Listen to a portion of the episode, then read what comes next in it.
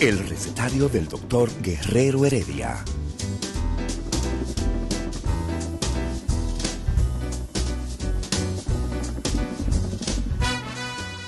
Una respuesta para cada pregunta.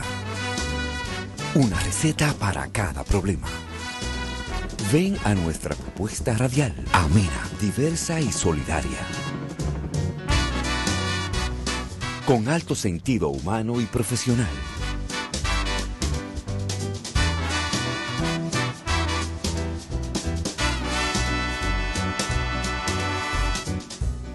Buenos días. Bienvenidos al recetario del doctor Guerrero Heredia.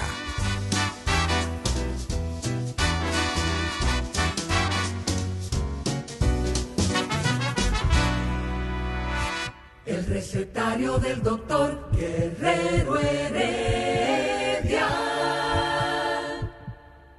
Continuamos en el recetario y ahí tiene Sidney Espinosa, gastroenterólogo, a una de las estrellas de la cirugía.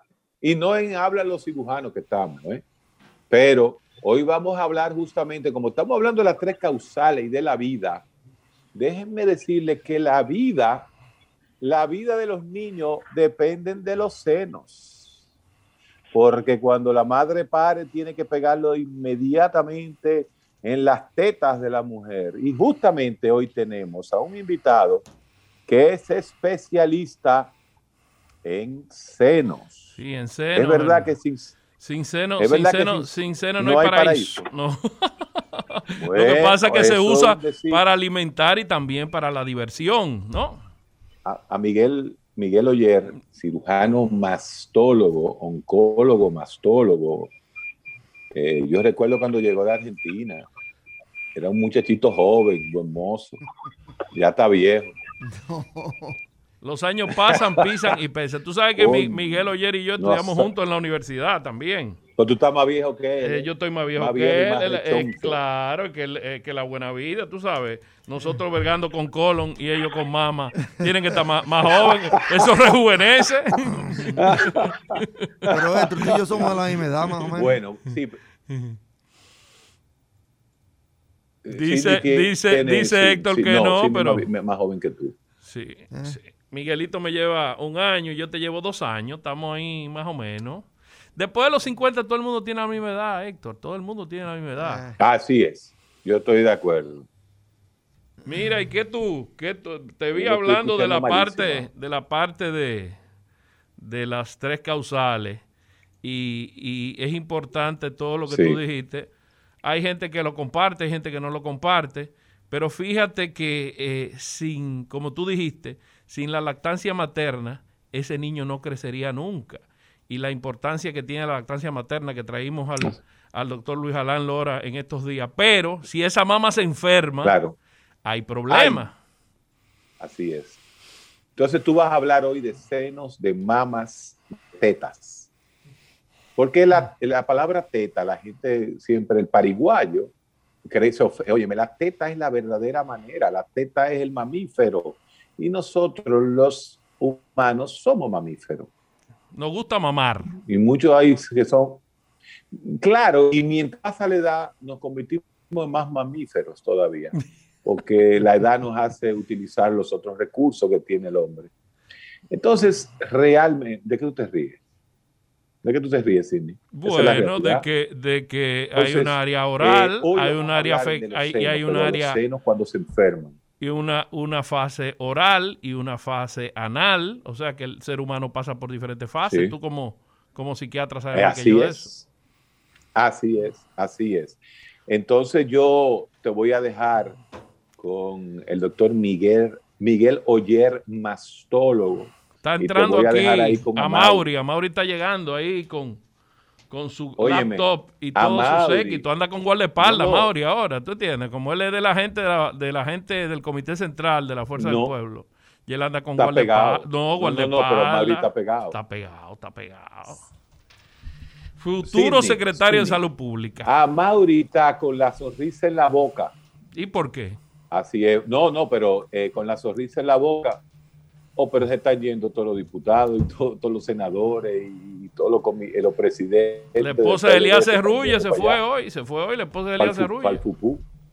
Sí, ya la fuerza del pueblo se está convirtiendo en una míralo, verdadera míralo, fuerza. riéndose. En una verdadera fuerza. No, nosotros somos la segunda fuerza, sin lugar a dudas. Ah, tú ves, ya, Pero ya. Pero nosotros, hoy- nosotros, hoy vas a nosotros vamos a hablar, vamos a hablar de Déjate de medicina. vaina que vas a hablar de teta. Nosotros vamos a hablar hoy de medicina, de mamas.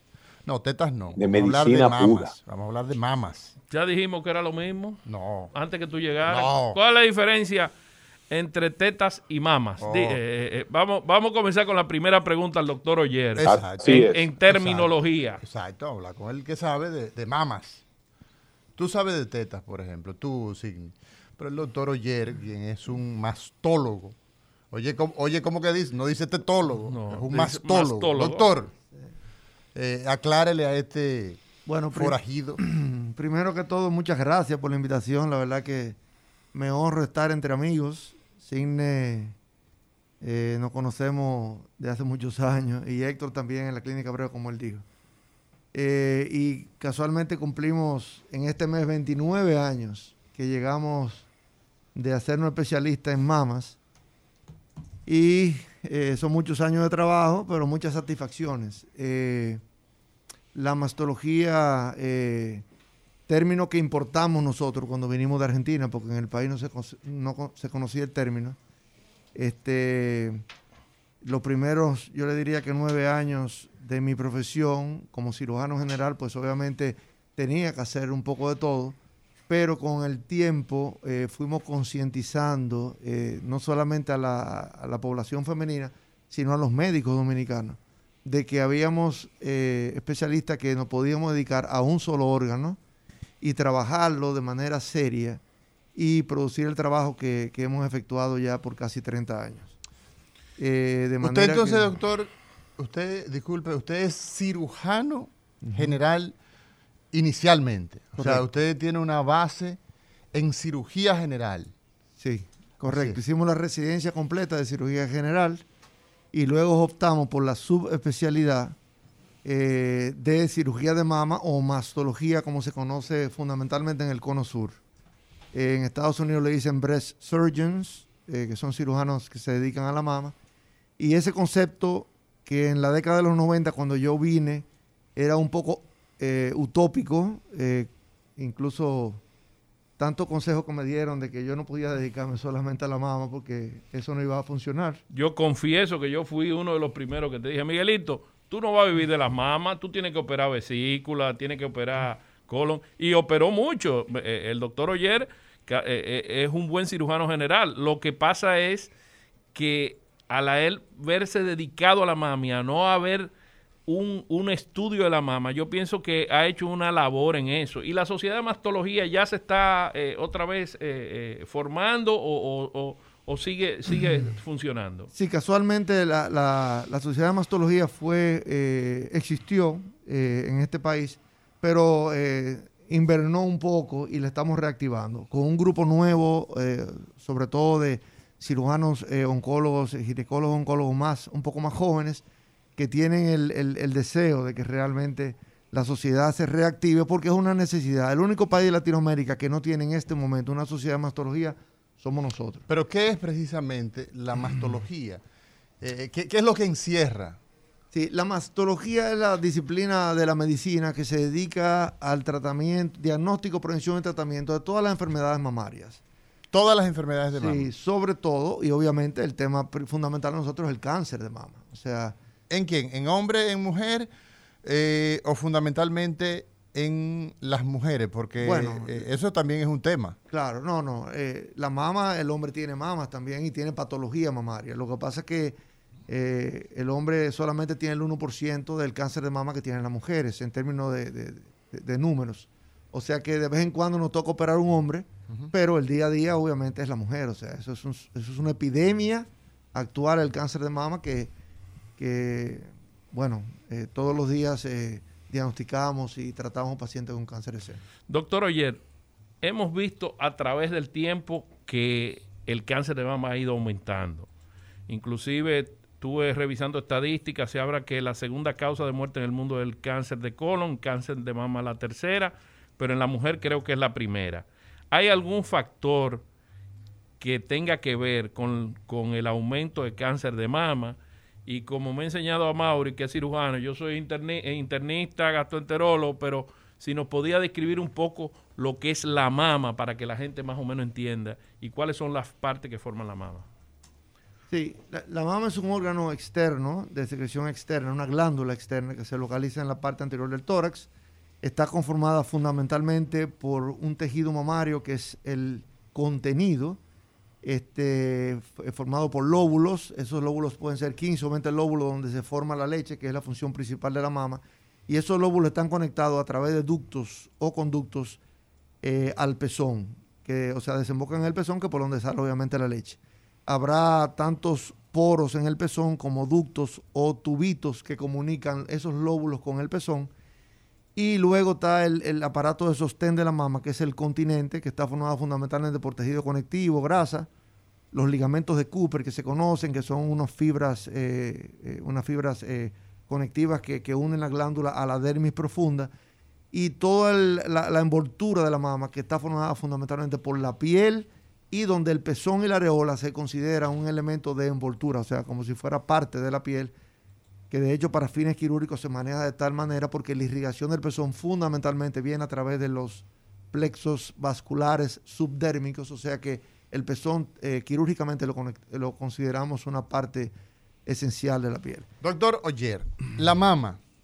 Usted ha dado una versión, digamos, de estructura ligada al desarrollo de ese ser que nació y que necesita alimentarse. Pero la mama también forma parte de otro concepto, de un concepto sexual. Es importante nosotros en este recetario tener una versión adicional. Sí, eso es correcto. Y yo te diría que la evolución de la cirugía del cáncer de seno eh, se ha visto influenciada eh, precisamente por el valor cosmético y como órgano sexual que tiene la glándula mamaria.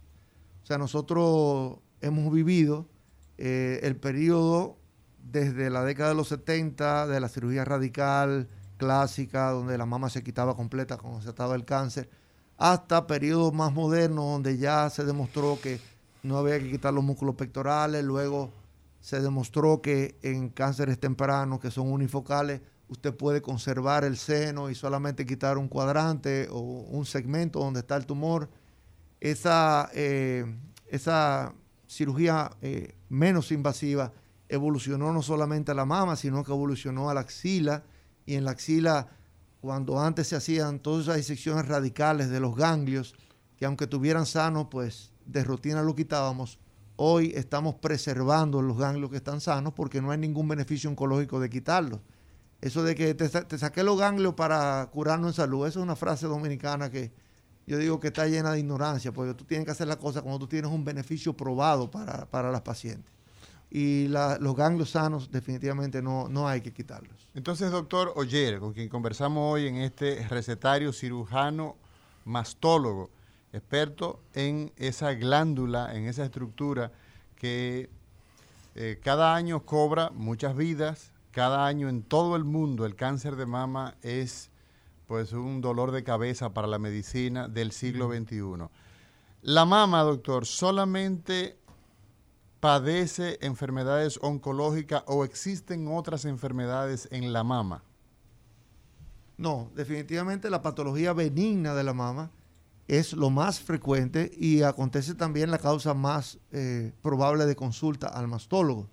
Y estamos hablando de trastornos incluso del desarrollo, trastornos congénitos eh, que pueden ser diversos. vamos a comenzar, por ejemplo, por ahí. En la mujer, porque eh, a pesar de que nuestra eh, audiencia, nuestra radioaudiencia, pues debe consumir, debe saber que principalmente, ¿no? Eh, la enfermedad ataca a la mujer, también tenemos enfermedades de la mama en el hombre. Pero en esa primera etapa de la vida, en el adolescente o en, o- o en el niño, eh, ¿podemos te- encontrar algunas enfermedades de la mama? Comenzando por ahí, por Sí, ejemplo. claro que sí. Yo te voy a citar eh, un cambio fisiológico que es cuando el niño nace, por ejemplo, por el efecto de las hormonas placentarias, generalmente tiene una Las hormonas. placentaria durante el embarazo. Generalmente el niño nace con una hipertrofia de los botones mamarios y tiene incluso una hipertrofia, o sea. Sí, está crecido. sí, está un poquito crecido y tiene El pezón. el pezón. Y puede tener incluso una galactorrea, o sea, una Claro. salida del líquido parecida a la leche en el momento de nacimiento. Eso es fisiológico. Entonces, no- podemos tener que en- cuando nacemos, sí. una, eh, eh, digamos, un- un- un- una alteración, pero que es eh, fisiológica. es fisiológico, natural es normal. Por efecto de las hormonas del embarazo. Ok. Después, eh, otra cosa que podemos tener es lo que llamamos la pubertad precoz. Es muy frecuente. Yo recibo muchas pacientes, por ejemplo, de los pediatras, eh, cuando una niña, por ejemplo, de 8 años incluso, puede eh, tener el crecimiento de una mama y la otra no ha, no ha sufrido nada. O Entonces, sea, un crecimiento asimétrico. sí, que se, está, se empieza a desarrollar precozmente la Ah, glándula mamaria en una niña que todavía tú entiendes que no debe tener un crecimiento. Exacto.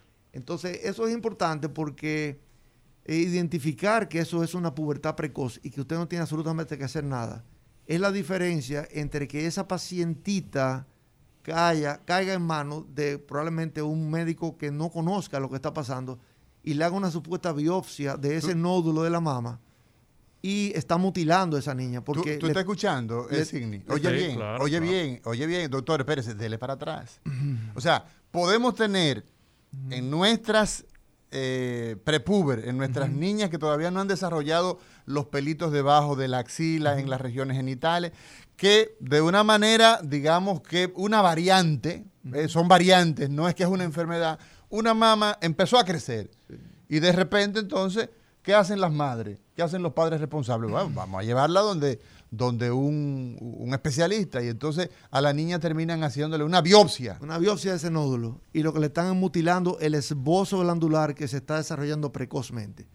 Entonces, esa niña, cuando tenga 17, 18 años, hace una simetría importante de la glándula mamaria porque le quitamos el retoño de la glándula cuando tenía 8 años.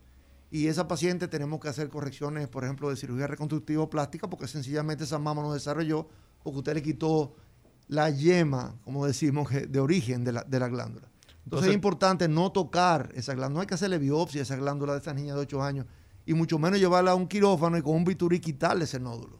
Porque eso no es una patología mamaria. No hay un tumor, no hay nada que biopsiar. Entonces hay que entenderlo para que no se dejen tocar a esas niñas prepuberales, como tú dices, eh, que tengan un esbozo de tejido mamario. Doctor Oyer, a través del tiempo nosotros hemos visto que la mujer ha hecho más hincapié en chequearse las mamas, hacerse su mamografía, la sonografía. Eh, ustedes como mastólogo y, especialmente tú que te has dedicado a eso y eres eh, eh, el pionero prácticamente en el país en mastología, han hecho una labor y hay un día del cáncer de mama. ¿A qué se debe el aumento a pesar de todo el seguimiento y de toda la campaña que, se ha hecho con el cáncer de mama? ¿A qué se, a qué se debe que ha ido en aumento el cáncer de mama? Que no, no hemos visto resultados específicos que hayan bajado o haya disminuido la incidencia de cáncer de mama. Mira, es que la detección temprana y las campañas de detección no evita que el cáncer ocurra. Al contrario, detectan muchos casos subclínicos o que no son, no, no son evidentes que si usted no hace esa campaña, lo va a detectar. O sea que una de las razones que yo siempre digo por qué ha aumentado el número de cáncer de mama es primero porque lo estamos buscando más. Lo estamos buscando más con esa campaña de detección, como tú dices, y porque vemos especialistas como nosotros que nos convertimos en verdaderos detectives de la detección temprana. O sea O sea, que esos casos no se, no se diagnosticaban antes. No, y la paciente probablemente moría, una paciente de edad, podía morir de otra causa y tenía un cáncer de seno, o podía morir de un dolor de cabeza y lo que tenía una metástasis cerebral por un cáncer de mama que nunca se diagnosticó. Entonces, la detección temprana lo que provoca es mayor número de casos diagnosticados. Ahora, ¿qué pasa? Hay más casos por la detección, pero hay mucho más casos curables y la mortalidad baja, que es el objetivo de la detección temprana cuando tú tratas pacientes en esa etapa. Y hay obviamente otros factores que han aumentado la incidencia de cáncer de seno, como los estilos de vida. Estamos claros de que la mujer moderna hoy en día, por ejemplo, quiere usar hormonas eh, muy, desde muy temprano hasta muy tarde. ¿Cuáles hormonas, doctor Oyer? Hormonas de reemplazo hormonal que son frecuentemente indicadas por su ginecólogo, su endocrinólogo, eh, que contienen eh, estrógenos, que son equinos, y a veces progesterona cuando la paciente tiene útero, porque usted tiene que proteger el endometrio con la progesterona, entonces da esquemas combinados. Pero esa combinación de terapia de reemplazo hormonal, cuando es utilizada por más de 10 años, se considera que ya hay un aumento importante de riesgo para el cáncer de seno. O sea que, las, la, excúsame que te interrumpa, las, las pacientes que llegan a la, al, o sea, pierden la menstruación y el ginecólogo le indique su hormona de reemplazo para evitar síntomas postmenopáusicos. Es correcto, eso es correcto. Y yo no me opongo a la terapia de reemplazo hormonal porque primero está la calidad de vida de la mujer y hay que estar claro en eso. Lo que yo he sido enfático siempre de que no todas las mujeres necesitan terapia de reemplazo hormonal como antes. Antes se consideraba que la terapia de reemplazo hormonal era una medicina preventiva de otras enfermedades, como enfermedad coronaria, como eh, enfermedad ósea. Hoy eh, la utilización es estrictamente para combatir síntomas, síntomas de la menopausia. Entonces, si una mujer no tiene síntomas molestos de la menopausia, no tiene que recibir terapia de reemplazo hormonal. Entonces los anticonceptivos pueden incidir en el cáncer de mama, el uso de hormonas anticonceptivas, ¿hay, una relación? Hay, una relación muy pobre. Se considera en algunos estudios que la paciente debe consumir más de 20 años de, anticonceptivos orales como para que aumente un 1% el riesgo de cáncer de seno, que es insignificante. O sea que realmente los anticonceptivos no, pero la terapia en el plazo hormonal sí puede estar relacionada al cáncer de mama. Por eso es importante que la paciente, antes de empezar una terapia de reemplazo hormonal, sea evaluada por un experto en mama que le dé luz verde, porque si tú tienes una paciente que tuvo una mamá y una hermana con cáncer de seno, eh, o sea, tiene riesgo familiar, y además tuvo una biopsia en algún momento que le reportaron hiperplasia típica o cualquier lesión que es predictiva de cáncer de seno, esa paciente tú no le puedes dar hormona, pues tú le estás echando gasolina a un terreno que en cualquier momento se va a encender con un cáncer de mama. Entonces, hay que individualizar los casos, hay que evaluar a la paciente y conjuntamente con el médico que maneja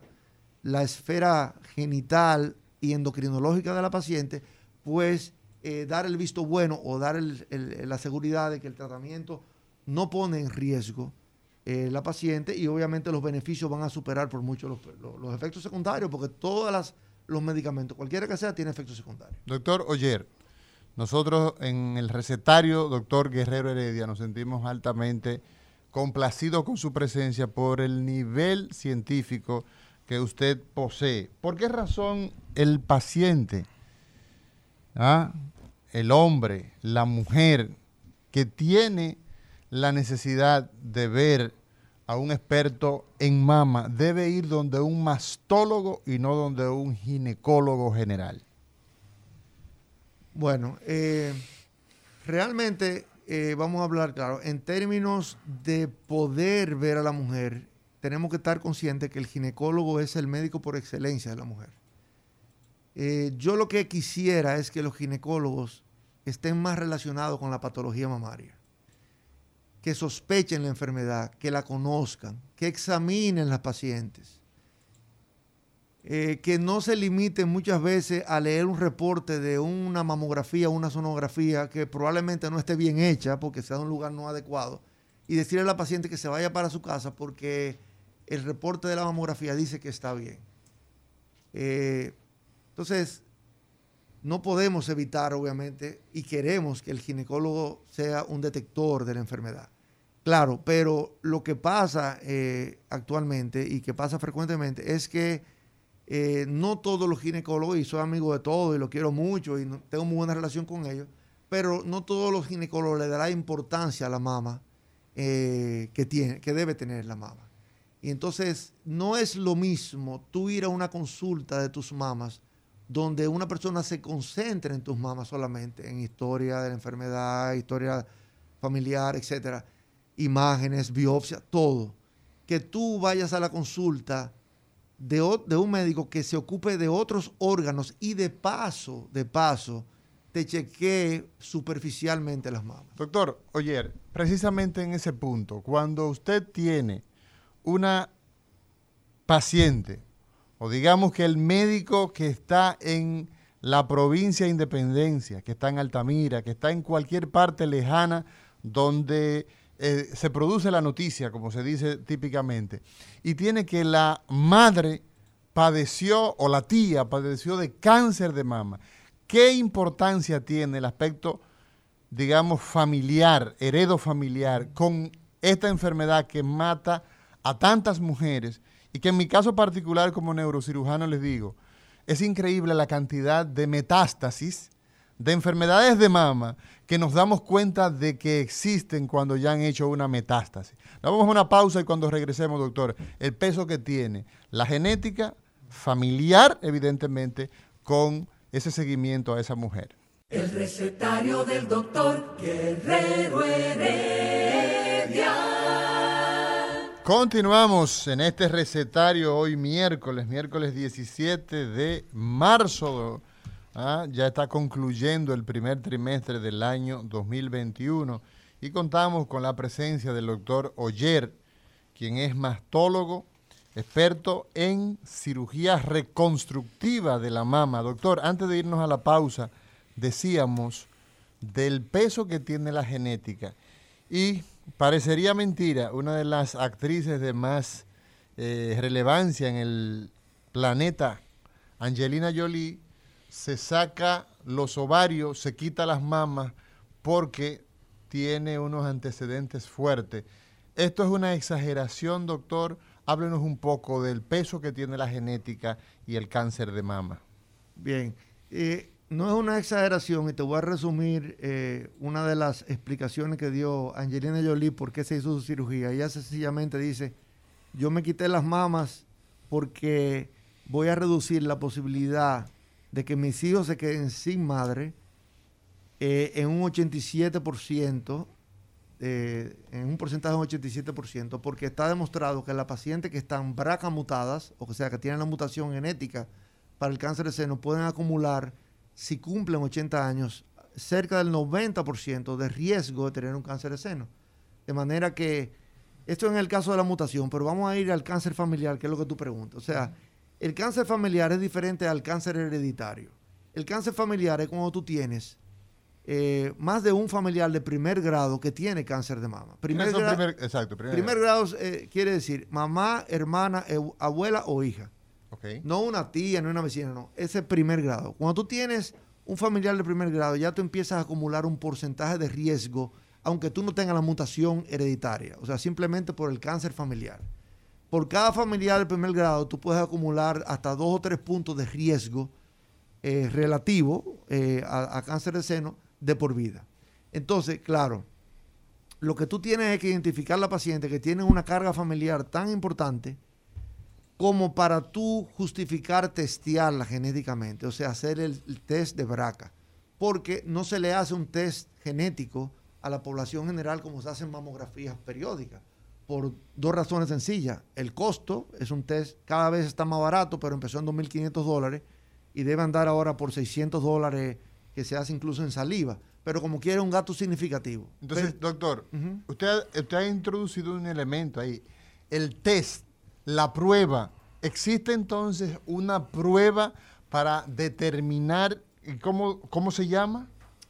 Test genético para cáncer de seno. Eso es lo que te identifica los genes que son BRCA1 y BRCA2, que son los eh, cromosomas que portan los genes que se mutan y que te someten al riesgo para la enfermedad. O sea, en otras palabras, predice el cáncer de mama. ¿Podría decirse eso? Eh, sí, lo predice porque son genes supresores. Lo, el BRCA1 y BRCA2 son como genes policía. Yo le digo que son genes policía porque son genes que se encargan de detectar las células que pueden tornarse atípicas, incluso tumorales, y la destruyen. El sistema inmunológico está de nosotros está preparado para evitar que se formen tumores porque tenemos genes que se ocupan como policía de destruir esas células. Y tenemos entonces, sabemos los médicos que tenemos los oncogenes, que son los que van a producir eh, eh, eh, cáncer. Entonces existen otros que son los supresores, que son los policías, a lo cual usted, doctor Oyer. ¿BRCA existe en la República Dominicana? ¿Tenemos esa facilidad? Claro, entonces, para terminar, BRCA es el, el gen que cuando está mutado pierde la capacidad de supresión de las células tumorales y obviamente te deja descubierto. y por eso puede acumular ese porcentaje. Eso es una prueba de sangre que se hace.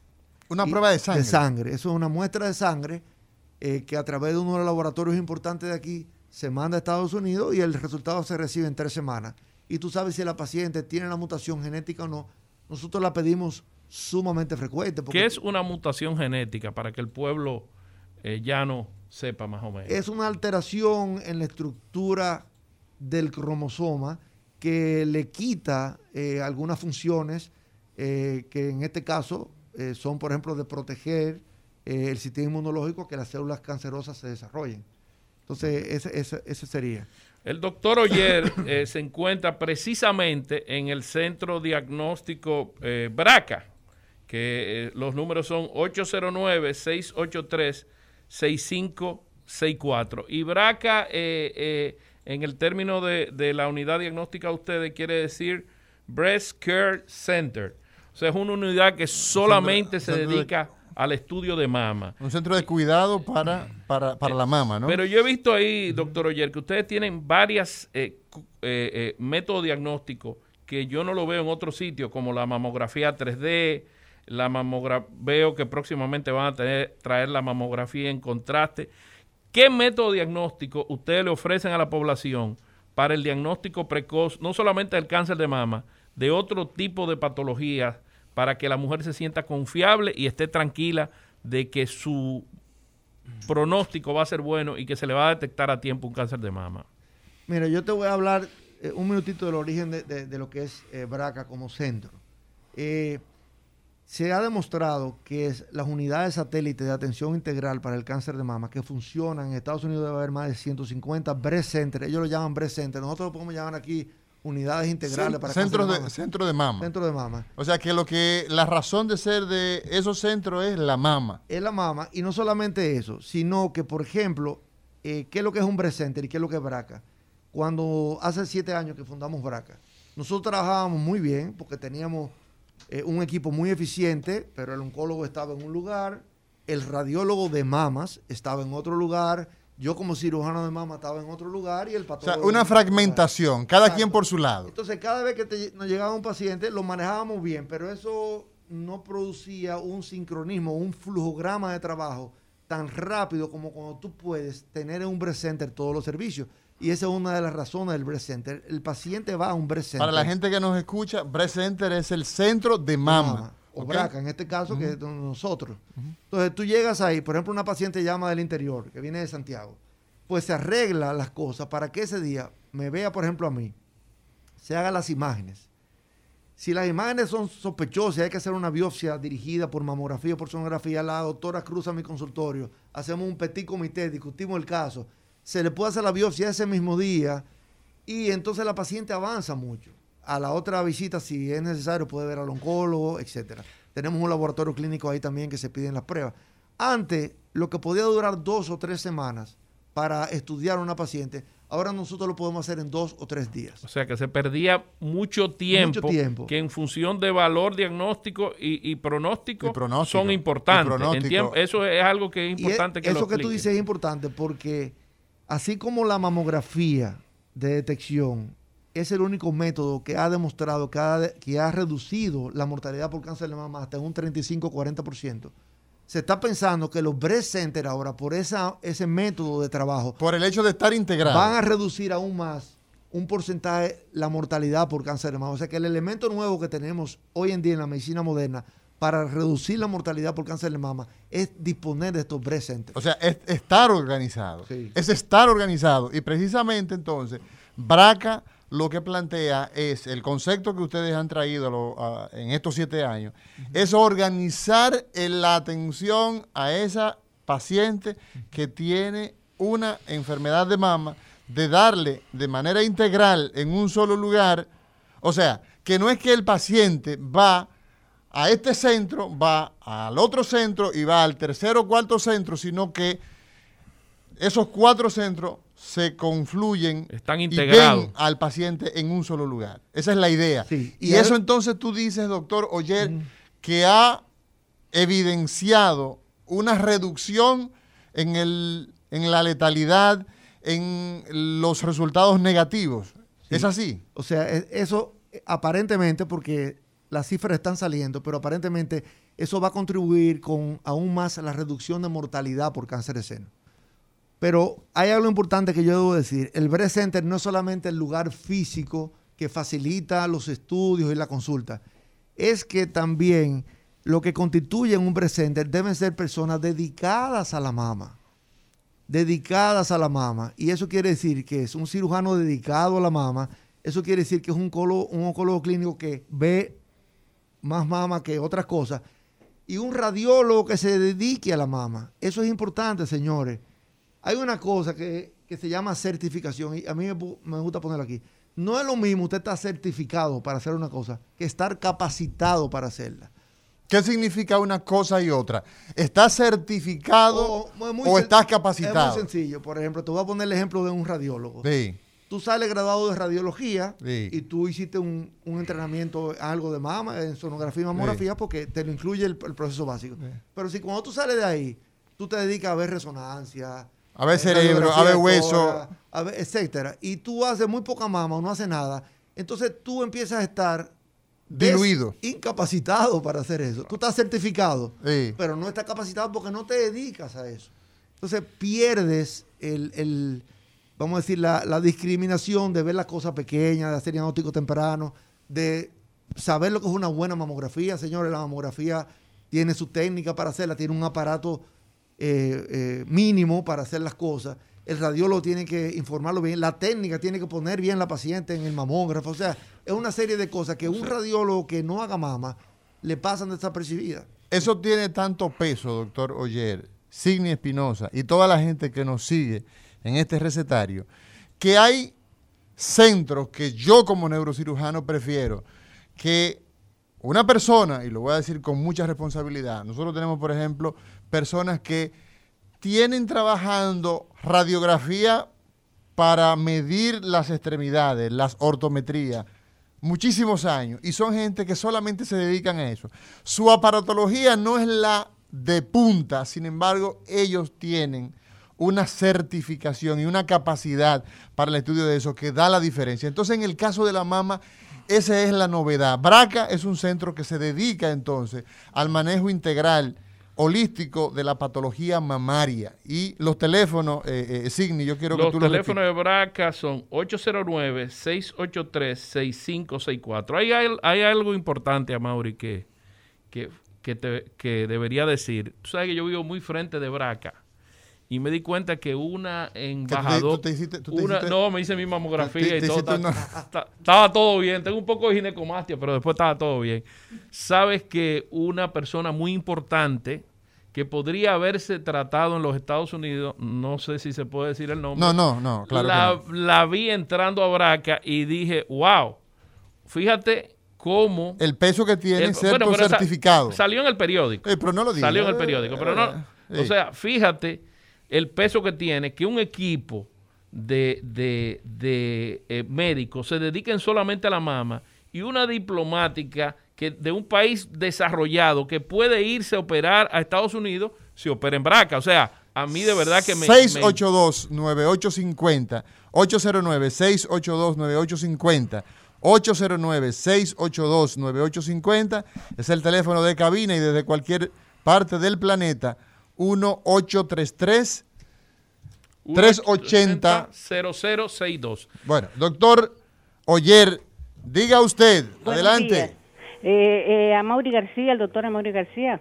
Sí, dígame. Doctor, mire, yo voy a ser breve, breve, porque no voy a tocar el tema de ustedes, sino una gran admiración por Madiva. Cuando usted habló de Madiva. Madiva, en Sudáfrica. Sí, sí, sí, yo soy admiradora de Madiva y, y creé, tres hijos con unos pósteres enormes en esa época de Madiva. Qué bueno. lo admiro, doctor. Gracias, gracias. Seguimos con el doctor Oyer, hoy hablando de mastología. Diga usted.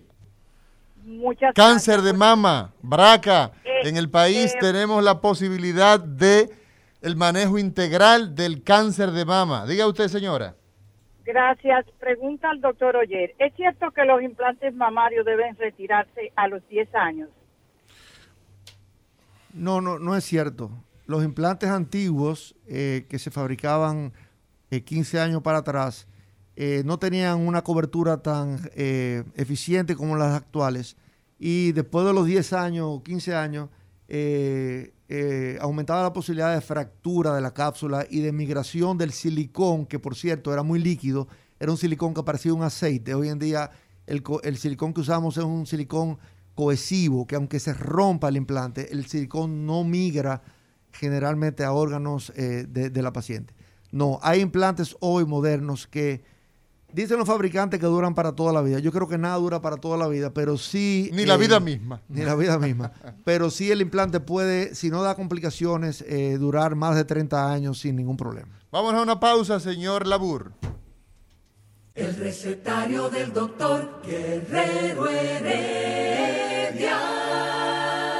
Continuamos con el recetario del doctor Guerrero Heredia. Hoy nos estamos dando un banquete a Mauri, eh, hablando De mama, mama. Estamos eh, saboreando la mama y haciendo diagnóstico fino de todo lo que tiene que ver con mama. Y eh, cuando el doctor Amaury García te preguntó, Miguel, de los factores hereditarios como, como factor de riesgo de cáncer de mama, me gustaría saber qué otros factores de riesgo hay.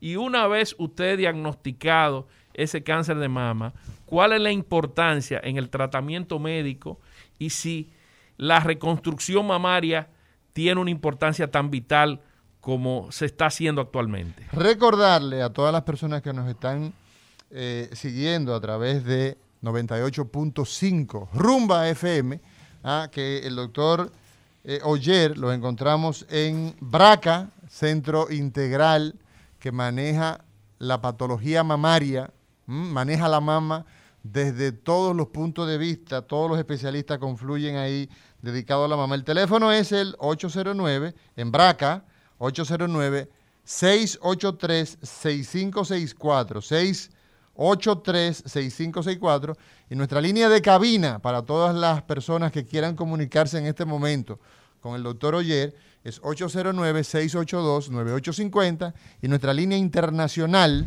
¿m? 1-833-380-0002. Bueno, Labur, el- el- el- parece que el teléfono en este momento se desconectó. Veo que las líneas están... Doctor, Factores de riesgo, doctor Oyer. Si fuera de la parte hereditaria o familiar, eh, hay muchos factores de riesgo que pueden incidir en, en aumentar el riesgo de cáncer de seno. Fundamentalmente eh, eh, estilos de vida, o sea, sabemos que las pacientes eh, sedentarias, obesas, que no hacen ejercicio, tienen más riesgo de tener un cáncer de seno.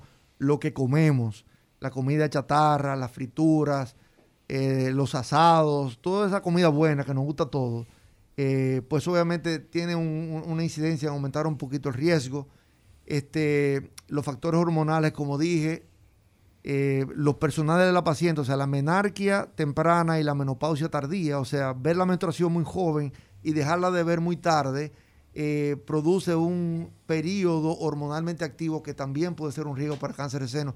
Tener los hijos por encima de 30 años de edad, que es, un- es una de las cosas que yo creo que están incidiendo. Las mujeres ahora no quieren salir embarazadas jóvenes, quieren tener su hijo después de los 30 años de edad y hasta después de los 35. Y no tener hijos también es un No factor de tener hijos es un factor de riesgo también. Por eso se le llamó una vez enfermedad de las monjas al, al cáncer de seno. Pero eh, tener un hijo por encima de los 35 años de edad incluso es más riesgoso que no haber tenido un hijo. ¿Ah, por, sí? la, ¿Y por qué? por la descarga hormonal que sufre el embarazo en una mujer por encima de 35 años de edad se considera que es un factor de riesgo mayor que no haber tenido hijos. tenemos en la línea, buenas, diga usted. Buenas. Adelante. Yo quiero, quiero saber si el uso de pastilla anticonceptiva por un periodo de, de 9, 8 años puede influir en el cáncer de mama. No, no, definitivamente no, es corta la respuesta. Eh, con relación para los factores de riesgo terminal, lo más importante que yo debo decir es que el 70% de los cánceres de mama diagnosticados no tienen ningún factor de riesgo relacionado. Ok. ¿Qué quiere decir eso? Que la paciente no puede, solo porque no tenga factores de riesgo, no chequearse. Exacto, el 70 no, El no está 70 asociado, no. no. está asociado a ningún, a ningún factor de riesgo no. demostrable. Y Diga, por eso, y por eso cuando tú le dices que tiene cáncer a una paciente, te dice, doctor, pero yo no tengo una hermana que tiene cáncer, yo como bien, yo estoy flaca, yo tuve mis hijos a la edad que tenía, yo lacté. Bueno, pues el 70% de las mujeres corresponden a ese grupo. Exacto. Tenemos una llamada para el doctor Oyer. Diga usted. Buen día. Doctor, tengo una preocupación con relación al COVID-19. el pasivo ambiental que deja todos esos productos, toda esa jeringa y todos los dispositivos donde vienen la vacuna. Y aquí en salud no hay cómo destruir esos productos. Sí, e- eso, esos comentarios los vamos a hacer en el día de mañana. Hoy estamos hablando con el doctor Oyer de Mama. Diga usted. Adelante. Sí, buenos días, buen programa. Le escuchamos desde la tierra del doctor Pedro Green, Atlanta, Georgia. En Georgia. Ahí, ahí falleció nuestro muy querido Pedro Green, ortopeda. Fue mi profesor de traumatología en el Hospital Darío Contreras, hombre eh, cosmopolita. Estuvo en la guerra de Vietnam eh, como en, la parte de trauma, ¿no? no guerreando, sino salvando vida de los soldados ah, que estaban en esa fatídica de guerra. Diga usted. Yo estuve muy de cerca con él en su fallecimiento porque vivo aquí gracias a él y le agradezco bastante a él que me enseñó tantas cosas y siempre lo recuerdo. Gracias. Me, me dejó esa herencia de oírlo a ustedes porque con ustedes uno se nutre. Gracias. Su comentario para, para el tema de hoy. Solamente, solamente llamé para eso, para desearle felicidades a su programa porque es muy oído en, todo, en toda parte del planeta. Muchas gracias. Muchas Gracias por su llamada. Sí. Doctor Oyer, yo creo que nosotros llega el momento del tema de la reconstrucción de la mama en esa mujer que es llevada a sala de cirugía porque tiene el diagnóstico de cáncer de mama. Eh, Fue diagnosticado con cáncer de mama, se programó la cirugía y hay que sacarle la mama porque ahí hay cáncer. Y entonces es lo que procede. Pero la reconstrucción, yo que eh, eh, soy el responsable de la parte eh, de neurocirugía oncológica en el Heriberto Peter, le diría que veo más de el 80-90% de las mujeres con metástasis al sistema nervioso que tienen el vacío, que no tienen esa mama. ¿Cuál es el beneficio que tiene dejar una mujer sin mama? ¿Qué es lo que se hace hoy día después de una ma- mastectomía? ¿Cuál es su parecer? Bueno, lo, lo primero es que hoy en día se considera que la reconstrucción mamaria debe formar parte integral del abordaje oncológico de una paciente con cáncer de seno. Eso quiere decir que desde el primer momento que usted hace el diagnóstico de cáncer de seno y estudia a la paciente y entra en la fase de que hay que operar a la paciente, si la paciente va a perder la mama, porque no siempre la pierde, como yo le dije anteriormente, la paciente, lo ideal es que usted pueda hacer una cirugía conservadora donde usted preserve la misma mama de la paciente. Y esa mama se va a deformar muy poco o no se va a deformar con relación a la mama contralateral. Incluso hoy en día tenemos muchísimas técnicas de cirugía oncoplástica, que es un término nuevo en algunos medios aquí, pero la cirugía oncoplástica tiene la, la finalidad de hacer cirugía conservadora fundamentalmente, eh, con técnicas de cirugía plástica, cuando usted remueve el tumor, para que la mama no se deforme. E incluso hay que tocar a veces la mama contralateral para que haya una simetría adecuada. De manera que ese es el caso de la conservación. Pero la cirugía oncoplástica tiene que ver con la reconstrucción, o sea, no todas las pacientes se le puede preservar la mama. De hecho, muchas pacientes que no tienen cáncer de seno, pero que están BRCA mutadas, las operamos. Nosotros operamos muy frecuentemente pacientes y le hacemos doble mastectomías preventivas porque tienen familiares, se le hace un BRCA y viene El positivo. famoso síndrome de Angelina Jolie. Exactamente. Sí. Y esa paciente, usted le hace una mastectomía. Lo que pasa es que la mastectomía ha evolucionado mucho. La mastectomía de hoy en día no sacrifica tanta piel. La mayoría de las veces se puede preservar toda la piel y en muchos casos podemos preservar hasta el pezón.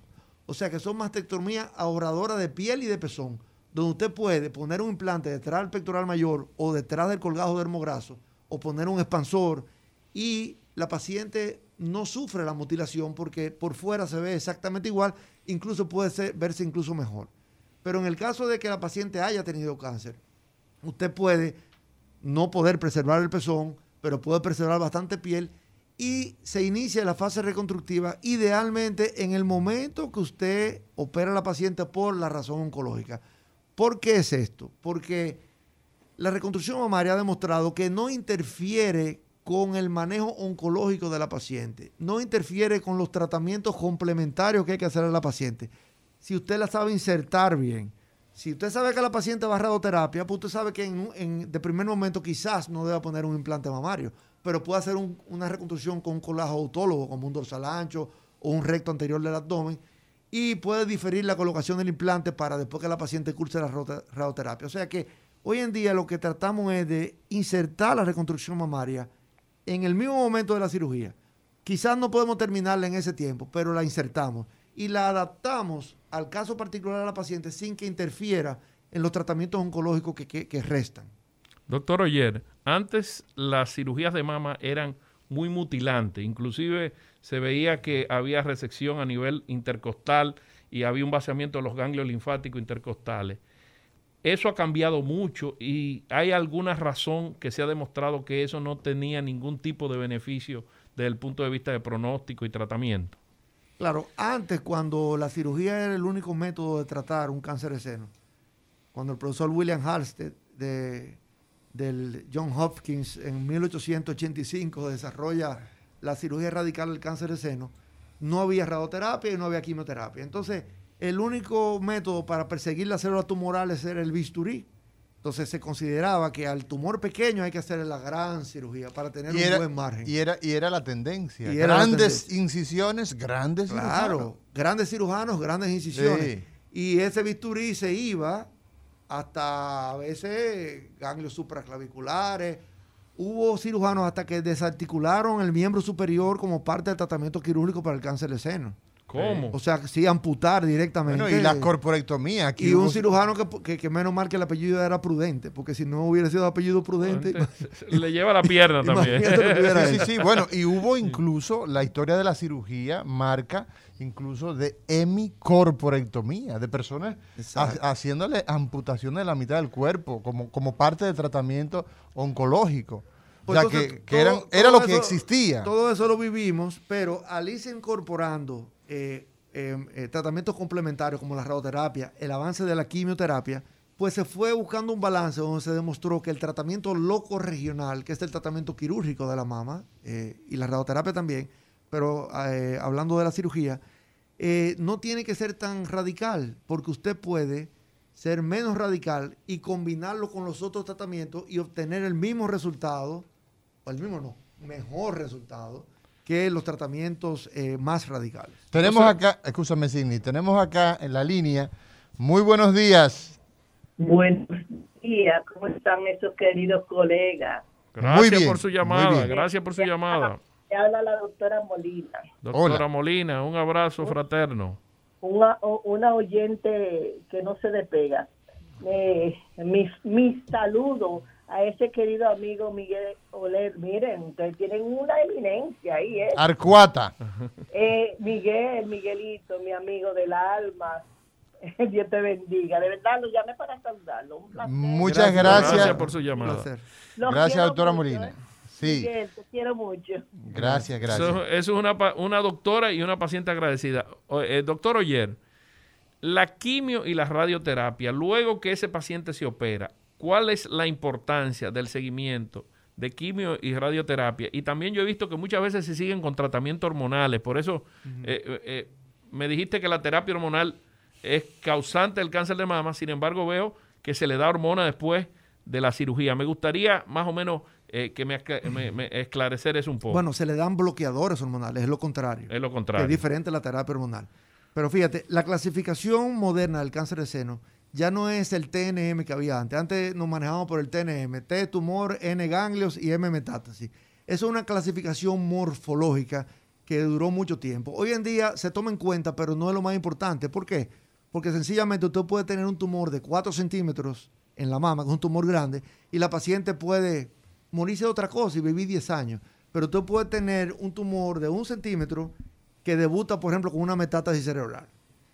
¿Por qué eso? Porque la biología molecular de los cánceres son diferentes y no obedecen a cambios morfológicos o a características, morfológicas. Entonces, hoy en día utilizamos la inmunohistoquímica para clasificar ¿Qué es la inmunohistoquímica? es un estudio eh, genético que se hace del tumor donde se evalúan, eh, se evalúan eh, características, por ejemplo, los receptores hormonales para ver si el tumor es hormonal y la presencia o no de unos factores pronósticos que son muy técnicos, pero el KI67, el HER2-NEU, que clasifican los, los tumores de mama en tumores luminales, lu- lum- eh, tumores basales y tumores HER2 positivos. Esa clasificación biomolecular es lo que te orienta en el tratamiento. Incluso te pone a darle quimioterapia a los pacientes antes de operarlos. Muchas veces se le da quimio antes.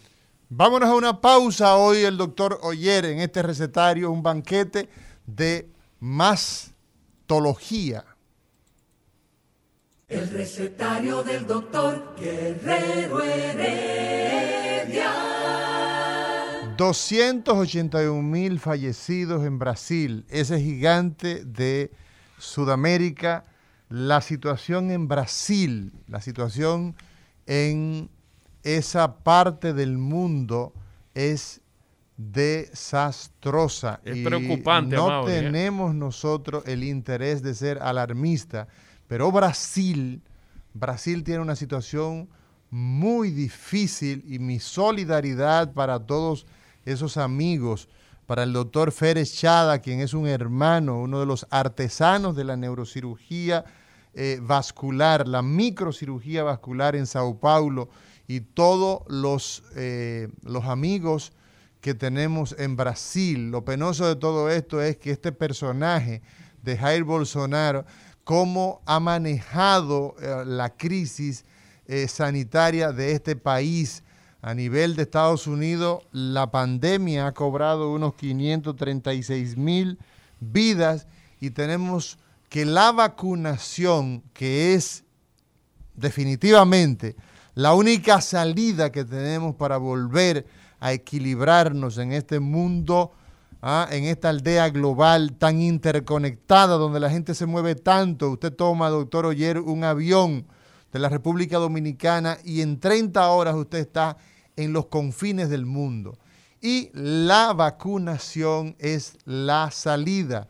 El Servicio Nacional de Salud de la República Dominicana, dirigido por el doctor Mario Lama, eh, informa que en las próximas horas tendremos ya un millón adicional de dosis para continuar nuestro proceso de vacunación. Llega un millón de vacunas de Sinovac. eh, la- eh, Sí. eso, eso va a ser un, un- un gran avance. ¿Y sabes algo? La única posibilidad que tenemos en este momento, y esto lo digo con mucha, o sea, con mucha seriedad, es continuar el proceso de vacunación. La Todas vacuna. las personas debemos estar vacunados para tener la posibilidad de, si nos da la enfermedad, que no sea con las características graves de llegar a cuidados intensivos o evitar la enfermedad. ¿Sabes, Amaury, que una de las Sí. causas graves también de Brasil es que ellos estaban hablando de mutación genética, ellos tienen una mutación del virus. Bueno, que es el, el caso de- el, el 48, el 48E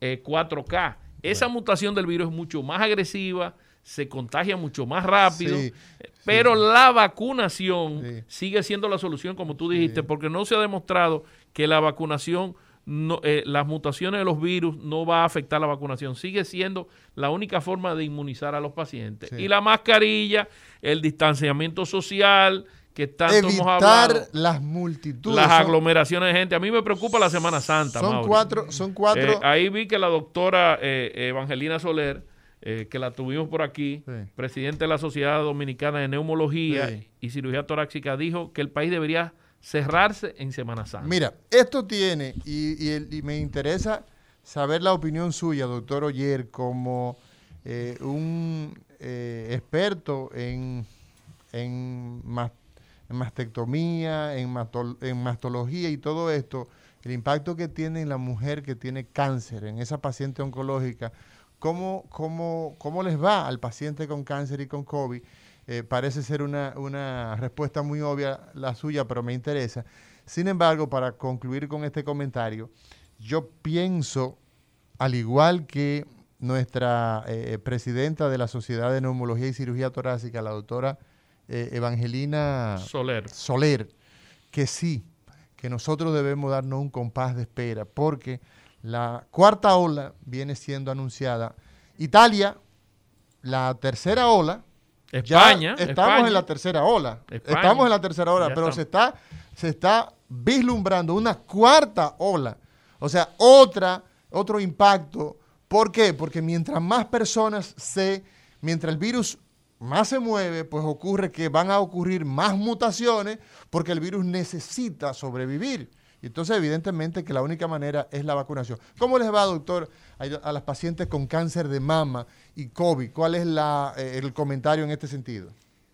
Mira, hay una situación importante que debemos decir, es que la paciente que se va a hacer, eh, se va a vacunar, si le toca un eh, control mamario, es preferible que se haga ese control mamario. ¿Qué es un control mamario, O sea, una mamografía y una Ok. sonografía. Eh, y un examen, pero básicamente las imágenes, que se haga ese control mamario antes de vacunarse. ¿Por qué? Porque en un porcentaje importante de los casos, luego de la vacuna, se desarrollan algunas adenopatías, o sea, crecimiento de los ganglios axilares. Las reumas, aparecen reumas. Donde se inyecta la vacuna. Y, eh, claro, por razones inflamatorias a la vacuna. Pero si usted hace una mamografía y de repente usted ve esos ganglios aumentados de tamaño en, la axila, en una axila, pues puede prestarse a confusión de que esos ganglios pudieran tener relación con un carcinoma, con una lesión oncológica en la mama. O sea, primero hacer el, el chequeo. El chequeo y luego vacunarse. Exacto, pero Y eso se- es un asunto de días. Sí. O sea, usted programe su, su, usted llame a Braca antes de irse a Claro, vacunar. Estamos claro. hablando que lo posponga una semana más. O si se vacunó o es inminente que se vacune, espere dos meses hasta su próximo chequeo mamario para que los ganglios no introduzcan confusión en la evaluación. Sí, buenas. Su pregunta para el doctor Oyer. Saludos a Mauri. Saludos, Sidney. Saludos. doctor Oyer. Sí, estamos escuchando el programa aquí, un grupo de personas, entre ellas de una muchacha, y tiene dos preguntas para el doctor. ¿Quién nos habla? Porque la veo. Es Albert, ese es es Albert, Albert, ¿verdad? es Albert. De Massachusetts. Exactamente. Sí, de Massachusetts. Hoy estoy en. Nueva York, pero vamos a coger de Massachusetts. Ah, ok, cosa, ok. Está en Nueva York sí, ahora. sí. Ajá. Ajá. Una paciente que no tenga riesgo, ni riesgo familiar, ni genético, ni ambiental para cáncer de mama. ¿Qué tiempo debe de hacerse su chequeo rutinario para confirmar esa, esa, esa sospecha de que uno tiene, de que uno tiene cáncer de mama, como usted bien dijo ahorita, que sería prudente que aunque no tenga riesgo, se lo haga? Y la otra, eh, ¿cuándo una mujer califica? ¿Cuáles son los elementos para que ustedes clasifican para que una mujer pueda hacerse la, la, la, la preventiva? Dos preguntas muy interesantes. Albert, muchas gracias. El señor Ese es- Albert Méndez. Ese es nuestro interactivo no, desde Massachusetts. Ahora está en Nueva York, nos dijo, que está en Nueva York. Exacto, es un hombre, es un hombre que se mueve. Se y el mundo se mueve así. Por eso tenemos el problema con el COVID. Con el COVID. Eh, la primera pregunta no recuerdo, la segunda sí. ¿Cuál fue la primera? La primera, la, la segunda es cuándo la mujer se debe hacer la... La mastectomía profiláctica, ¿cuándo califica? Sí. ¿Cuándo Pero califica? había otra anterior. La de la sonografía y la mamografía. Ah, no, los chequeos periódicos. Sin factores de riesgo. O sea, una mujer normal que no tiene factores de riesgo familiares, ¿cuándo debe empezar a chequearse? Exactamente. Bueno, se considera que esa mujer eh, ya a partir de los 30 años debe hacerse un examen clínico, por lo menos una vez al año, con su ginecólogo o su mastólogo. A los 35 años, nosotros estamos indicando la primera mamografía de base, a los 35. Y luego de los 40, todos los años. A la mamografía. ¿Hasta cuándo? Porque es una buena pregunta. ¿Hasta cuándo debemos hacer una mamografía? De por vida. El cáncer de mama, a diferencia del cáncer de cervix, aumenta todos los años. El cáncer de cervix tiende a bajar con los años, al final de la, de la vida. Pero lo que se considera es que usted tiene que hacerse mamografía hasta que su expectativa de vida sea de 10 años. ¿Por qué? Porque usted tiene 80 años y está supuesto a vivir 90.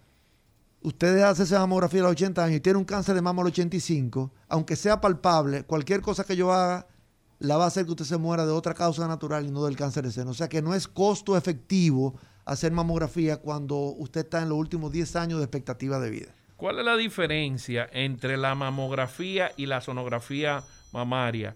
Y si una complementa a la otra, y veo que ustedes en Braca también hacen mamografía tipo 3D, ¿qué, qué importancia tiene la mamografía tipo, tipo 3D? Sí, la mamografía es un estudio que utiliza rayos X. La sonografía es un ultrasonido, se han utilizado rayos X.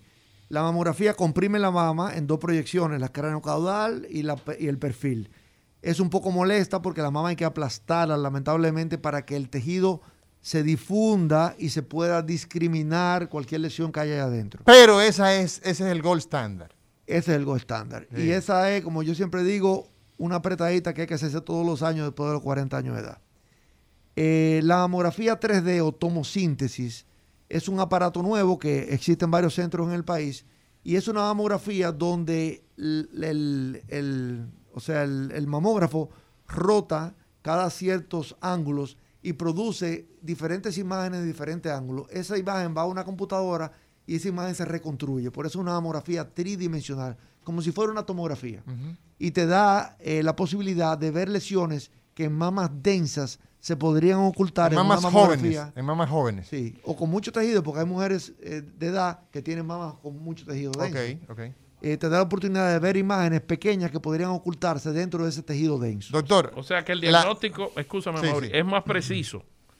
Es y la mamografía de contraste, La mamografía de contraste. que veo que que ustedes la van a traer próximamente. la, la tenemos ya. Ya la tienen en Nada más país. estamos esperando el software para instalarla, pero es un método nuevo que utiliza un contraste yodado por vena, igual que con la tomografía, en el momento que se está haciendo la mamografía. Entonces, eso ¿Qué genera- beneficio aporta eso? Eso genera una imagen dinámica en la mama porque ese contraste es captado por el tejido mamario y las células tumorales tienen mayor captación de ese contraste y entonces produce una imagen sospechosa eh, por una actividad biológica de la lesión. O sea que- Es, es igual que la resonancia magnética. La resonancia magnética utiliza galodinio, que es a base de, de un polisacárido. Entonces, como el tumor consume más azúcar, pues ese contraste lo capta más y eso se transmite en una imagen de sospecha. Entonces, la, eh, mamografía contrastada tiene la ventaja que es un estudio más económico, es un estudio más fácil de hacer que la resonancia magnética no te meten en esa cámara que te da claustrofobia y va a sustituir definitivamente, esa es la tendencia, a la, el uso de la resonancia magnética en la mama. En la mama. O Tenemos con- hoy al doctor Miguel Oyer, quien es experto en mama, cirujano de mama y Mastólogo. es mastólogo, ¿no? Y eh, sobre todo lo más importante que yo he visto en el día de hoy, Signi y toda la gente que nos escucha, es el hecho de que Braca, que encontramos en el 6 809-683-6564. que es el teléfono, ahí encontramos el manejo integral de la mama. O sea, usted va a encontrar el cirujano de mama, va a encontrar el radiólogo de mama, va a encontrar el oncólogo de mama. Y todo esto, definitivamente, por ejemplo, en otras áreas de la medicina, el manejo multidisciplinario, que es como un eslogan, Sí. es un eslogan, es una especie de, de expresión muy usada, más poco aplicada en nuestro medio, definitivamente que nos mm, permite a nosotros darle eh, aquiescencia al hecho de que el manejo integral tiene evidencia de que es mejor manejar al paciente con todos estos actores alrededor de él y no que el paciente ande desplazándose de un lugar a otro y lamentablemente se pierde un tiempo y un consenso. Los médicos para ponerse de acuerdo, ¿ah?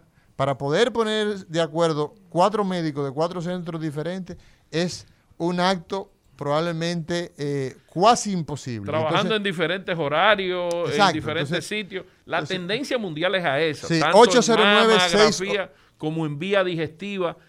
Todo el mundo debe tener, tratar de tener todos los medios diagnósticos y terapéuticos en un solo sitio. Así es. De manera que tú hagas el diagnóstico y el tratamiento rápidamente. Entonces, reiterar, 803-6564 con el 809, 809-683-6564 es el teléfono de Braca y todas las personas que nos han escuchado en el día de hoy, que nos están escuchando y que en diferido a través de todas las redes sociales del recetario doctor Guerrero Heredia, pues ahí tienen los teléfonos de Braca. Y en- Doctor, Y en, Instagram, ahora estamos en Instagram En vivo. en todas- En vivo. todas Hay redes sociales. Hay un sistema nuevo que... que Instagram, Facebook, tenemos en Twitter, en todas las redes sociales. Doctor Miguel Oyer, mastólogo, ¿cuál es la primera causa, la primera razón por la que la gente va a una consulta? Ya al final del programa, la gente que nos ha sintonizado tarde probablemente le interesen algunas informaciones que ya hemos dado, que ya hemos dicho a lo largo del programa. Pero ¿cuál es la primer, el primer síntoma que hace que la mujer vaya a buscar servicio con usted? Dolor mamario es la primera, por lejos. O sea, es el signo que más eh, motiva a la paciente a consultar, porque relaciona el dolor con el cáncer. Afortunadamente, muy pocas veces el cáncer duele y cuando llegan con dolor, la mayoría de las veces son cosas benignas. Pero el dolor definitivamente es el motivo de consulta más frecuente. Eso es seguido por el nódulo mamario, que ese nódulo puede ser un quiste, puede ser un nódulo sólido, puede ser una enfermedad fibroquística, que todo el mundo la ha escuchado mencionar. Y el tercer, por ejemplo, eh, signo sería el derrame por el pezón, o sea, la salida de un líquido anormal por un pezón, que todo lo que salga por un pezón, que no sea leche en el periodo de lactancia y embarazo, eso es patológico. Incluso la leche fuera del periodo de lactancia y embarazo también es patológico. Doctor Oyer, ¿hay alguna patología que ustedes diagnostiquen benigna que en el transcurso del tiempo se pueda convertir en cáncer de mama? Por ejemplo, nosotros los gastroenterólogos diagnosticamos los pólipos, sacamos los pólipos y evitamos un cáncer de colon. ¿Ustedes tienen alguna patología que tú digas, esta patología tengo que sacarla porque se va a convertir en cáncer de mama en un futuro? Sí, eso, eso sucede. Generalmente la, la mayoría de las lesiones benignas de la mama son lesiones, como llamamos nosotros, proliferativas, que incluyen quistes, adenosis, papilomatosis, que son cambios histológicos, sin atipia, o sea, sin el término atipia. Entonces, no tienen riesgo futuro para cáncer de seno. El Entonces, término atipia es que no hay cambios en la célula, ¿verdad? Cambios eh, eh, eh, en, en la forma de la célula, que la Cua- célula no tiene malignidad. Cuando hay atipia, No, atipia es- es que hay cambios, Hay cambios que son predictores del cáncer. de cáncer, exactamente. Atípico, atípico, anormal. Que puede llevar a la malignidad. Exactamente. Ahora, esos cambios proliferativos sin atipias no te someten a riesgo. Ese es el fibroadenoma, ese Entonces, esto es para, eh, escúcheme, oye, eso sobre todo es para las personas que en este momento tienen un reporte en la mano. Sí. Y entonces, en ese reporte dice, por ejemplo, fibroadenoma de mama. fibroadenoma de... ¿Cuál es la interpretación que debe darle? Que ese- eso es como si no hubiera existido y se pudo haber muerto con ese fibroadenoma y nunca ese fibroadenoma se iba a convertir en un cáncer Exacto. porque no tiene el potencial biológico de hacerlo. Ahora, hay un grupo de lesiones benignas de la mama, que son las lesiones proliferativas con atipia, que ya ahí inducen riesgo para cáncer de seno, y ya de luego pasas al tema de las hiperplasias ductales atípicas, que es un, prece- un precedente del carcinoma ductal in situ. Por ejemplo, el carcinoma lobular in situ, que es un predictor de riesgo para cáncer invasor, debe considerarse un factor de riesgo no solamente para la mama, sino para la mama contralateral. O sea que hay una serie ya de lesiones benignas, entre comillas, que son predictores de cáncer invasor en el futuro y que se le da el manejo a veces de la paciente de alto riesgo genético. O sea, hacer mastectomía profiláctica. O sea que ahí ustedes ah, entrarían en el tratamiento quirúrgico preventivo. Correctamente. Doctor Miguel Oyer, dentro de los cánceres de mama, ¿cuál es el cáncer que tiene mejor evolución y cuál es el cáncer, el tumor que tiene peor evolución?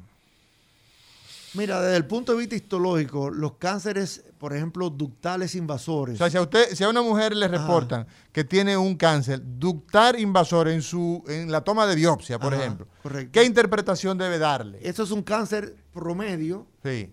eh, El que ductal. histológicamente es el más frecuente, el promedio de agresividad. Después hay cáncer, estoy hablando del punto de vista histológico, que son los medulares, los papilares, los mucinosos, que son cánceres histológicamente menos agresivos. Ahora bien, como yo le dije anteriormente, hacerle la inmunistoquímica a esos cánceres es lo que te va a fijar el pronóstico. En la inmunohistoquímica es un estudio que se está haciendo ya en la República Dominicana, que tradicionalmente decimos, mira, vamos a mandarlo a gringo, perdón, a Estados Unidos de Norteamérica, vamos a mandarlo a Estados Unidos. Entonces, la inmunohistoquímica, ¿qué es?